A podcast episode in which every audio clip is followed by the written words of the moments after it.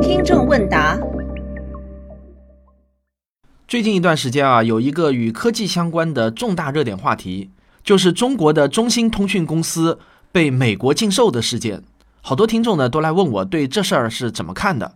我国为什么都已经厉害了，但是啊，芯片却还是罩门呢？我想啊，既然是正式做节目，还是要简单介绍一下中兴通讯被美国禁售是怎么回事儿。二零一八年的四月十六日，美国的商务部下达了对中兴长达七年的禁售令。这个禁售呢，包含两部分意思，一个是禁止美国公司向中兴公司出售任何有技术含量的软硬件。准确的说呢，这个出售是广义的，免费赠送也算是出售。用美国商务部的原话啊，就是不得订购、买卖、使用、送交、存储、交易、转让、运输，包括开源的安卓系统，中兴也不能用。因为安卓是谷歌的嘛，说的通俗点儿，就是只要是美国货，中兴公司连碰都不能碰。那另一层含义呢，是中兴公司的产品啊，不能在美国销售。可能大家没有想到啊，二零一七年的最新数据显示，中兴的手机是墙内开花墙外香，中兴手机在美国的市场份额排名第四，占百分之十一点六，排在苹果、三星、LG 之后。排名第一的苹果大约是中兴的三倍。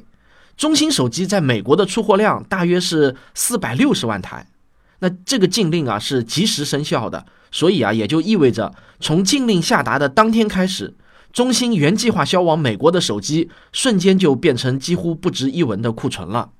这个打击对中兴来说啊是休克性的，那中兴的股票呢也马上就停牌了。在中兴工作的据说有八万名员工瞬间不知道该干什么了。当然啊，这是比较夸张的说法。中兴的产品线也并不是完全依赖美国货的。我相信啊，在这种公司的危难时刻，一定还是会有大量的中兴员工同心协力，共度难关的。那这次美国人为什么下手这么狠呢？原因到底又是什么呢？根据美国商务部的文件啊，是这么说的：中兴公司违反了2016年与美国商务部的一份调解协议。当时呢，是中兴公司因为违反了美国商务部关于美国产品的出口限制条例，违规将含有美国技术的产品出售给了伊朗等国家，所以呢，美国商务部就对中兴实施了八亿多美元的处罚，其中啊有三亿美元是缓期执行的，但前提是中兴公司要承诺做到很多很多的事情，如果不能做到的话，那就会遭到长达七年的禁售令。结果，中兴公司实际上啊没有按照协议规定扣除三十五名员工的奖金，被美国呢抓到了证据。于是，美国商务部啊就按照当初的协议下达了禁售令。大致来说呢，就是这样一个过程。我相信啊，详细的具体过程肯定是非常非常复杂的。中兴公司呢也一定会有自己的理由。那中间的这些是非功过啊，我是没有资格去评说的。这也不是我这个节目的宗旨。我只是把这个事件的背景大致给听众们交代一下。这件事情啊，我想啊，会给很多并不理性的爱国者上了一课。那些整天用一种很极端的方式号召抵制美货的人，在我看来呢，就并不是十分理性的。而这次事件啊，就告诉他们，有些产品我们买不到才是更大的悲剧。我们总不能一边高喊着要抵制美货，一边又骂美国人不卖东西给我们吧？那这种情况是很人格分裂的，也是很矛盾的。同时啊，这件事情也让很多普通中国人吃了一惊。原来啊，在市场经济中，也并不都是顾客就是上帝啊。可能有很多人都觉得啊，现在这个时代，甲方都是腰杆子最硬的，谁有钱谁有底气嘛。只有卖货的求着买货的，哪有买家求着卖家的道理呢？那在我们作为个人的日常消费中啊，确实是这样的。但是在世界贸易的大格局中呢，尤其是涉及到高科技产品的贸易中，其实啊，并不都是这样的。大家可能不知道，很多中国公司。包括像中兴、华为这样的大公司，拿着钱去买美国、德国、日本等国家的高技术含量的产品的时候啊，那有时候啊都是要低三下四的，有时候啊还要通过一些有活动能力的中间人才能买到。即便买到了呢，也必须签署同意非常多的附加条件。但也有很多情况下，我国的公司啊费了很大的周折，填写了大量的调查表格，受尽了屈辱后。人家回一封邮件说：“很抱歉，我们不能将该产品卖给贵公司。”有时候呢，中国的公司花很高的价钱去收购国外的一家负资产的公司，可能就是为了这家公司拥有的某一台先进的设备，或者啊某个有研发能力的团队。我们有时候会经常说，钱买不来知识、人品、气质等等非物质层面的东西。实际上啊，有时候连物质层面的科技产品也是没法用钱买来的。其中最最重要的高科技产品呢，就是芯片，一块小小的集成电路。它的原料呢，其实就是一把沙子，提纯成单晶硅之后，在上面刻上成千上亿个半导体单元。这就是我国现在面临的一道高高的技术门槛。如果我们不能自己迈过去，就有可能遭到别国一剑封喉式的打击。那这个芯片到底是怎么做出来的呢？一块芯片的诞生要经历设计、制造、封装、测试、测试四个阶段，缺一不可。越是前面的步骤的技术含量呢，也就越高；越往后啊，就相对容易一些。中国和美国目前最大的差距就在芯片的设计上。这种差距呢是全方位的差距，不但有技术本身，还有人家先发的专利保护优势。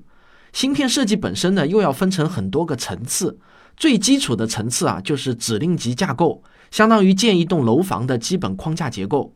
这种框架结构啊，目前基本上是掌握在美国人的手上的。在框架结构上继续细化的设计，中国和美国、日本、德国的差距呢也还很大。如果从销售额上来说呢，中国的紫光公司是中国最大的芯片设计企业，可是它目前啊也仅仅具备设计内存芯片的能力。那从先进性上来说啊，华为的海思麒麟芯片是中国自主研发的最高成就了。不过呢，它依然是建立在国外的 ARM 框架下的。当然，用别人的框架也还有很多其他复杂的因素，并不仅仅是技术因素。但技术因素呢，也是最重要的因素之一了。还有麒麟芯片中非常至关重要的数字信号处理器 DSP，买的呢其实也是美国德州仪器的技术，华为还研发不出替代品。所以啊，假如美国对华为也禁售的话，那么理论上华为的麒麟芯片也无法生产了。那除了手机芯片，我们勉强还能算有一些自主研发能力外，其他广泛使用的民用领域的芯片，例如 CPU 啊、GPU 啊等等，我们几乎啊都还是空白。芯片的设计图出来了，那就要进入到制造环节。如果制造技术跟不上，设计的再好也是不行的。衡量制造水平的高低，有一个最重要的参数，就是芯片半导体单元的密度。这个呢，一般用多少纳米来衡量？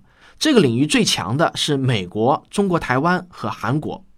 中国大陆目前具备的最先进的生产线呢是二十八纳米的，但是国际最先进的已经是小于十纳米了。我们还与国际先进水平有至少两代的差距，那我这还是用中国的最好的水平跟国际上的平均水平比，如果跟他们最先进的水平去比的话，那差距就更大了。总之啊，我们在制造领域的差距，业内人士呢都知道也是非常巨大的。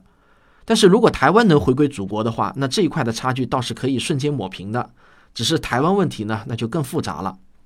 相比设计和制造啊，我们在封装和测试这两个环节上的差距呢，倒并不是很大，甚至在工厂的规模上还远超美国。但是啊，工厂规模还是不能代表技术，用到的设备和技术呢，依然还是严重依赖进口的。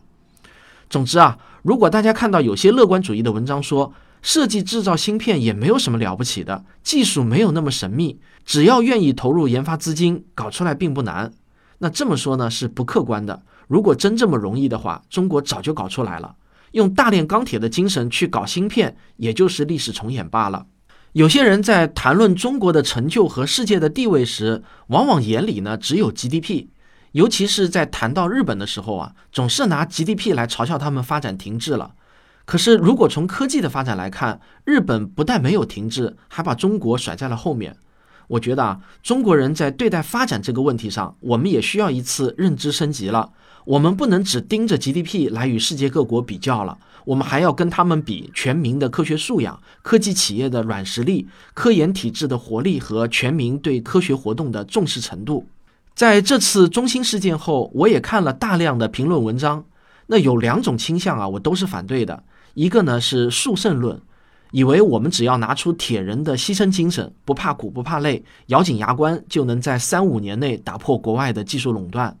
还有一个呢是亡国论，从一个芯片技术的落后就全面否定我国这三十年来在科技发展上取得的所有重大成果。其实我国的军事技术、航空航天技术、巨型计算机、量子通信、超级工程建设技术等等，那也都是实打实的取得了巨大的进步。该有的自信啊，我们绝不能丢掉。我们要相信中华民族的伟大复兴迟早是会到来的。我做了那么多期的节目啊，今天是第一次在节目中喊了一次口号啊，那是因为看了很多亡国论的文章啊，我实在是忍不住了。但是啊，我其实心里很清楚，喊口号呢，其实也是最没有实际作用的做法。芯片很难做，无论是设计、制造还是封装，都有非常高的技术含量，也是没有办法靠几个归国的高级人才就能解决的。它是一个国家综合科技实力的体现，是一个国家在厚厚的土壤上才能成长出来的花朵。要想造出好的芯片，就要从娃娃抓起。全民科学素养就是这层厚厚的土壤。我们与美国的真正差距，就是这层土壤的差距。在面对中兴禁售事件中，有些人呢是高喊着口号，有些人呢则是痛骂着国民的劣根性。也有一些人啊，默默地咬紧牙关，用自己力所能及的点滴工作，为我国的科技发展做一些贡献。而我呢，通过中兴事件，越发感到自己正在进行的这项科普事业的重大意义。我虽然不能直接为中国今天的科研起到促进作用，但是我在做的是默默的耕耘土壤的工作。或许啊，明天中国取得的科技成就，就会有我的点滴贡献。我今天呢，就像是一个农民，为了这片土壤的肥沃，辛勤的翻土、浇水、施肥。这些工作啊，说实话没有太多的技术含量，只是一些体力活罢了。但这种工作也必须要有人来做啊！一片茂盛庄稼的诞生，每一个环节都需要做好。而你作为我的听众，或许正在树立世界观的过程中，或许正在选择未来攻读的方向，也或许你就是一位年轻的父母。我想啊。我们都少喊一点口号，少骂几声娘，咬紧牙关，志存高远。或许我们今天的努力，可以让中华民族的伟大复兴早一秒钟到来。感谢您的收听，我们下期再见。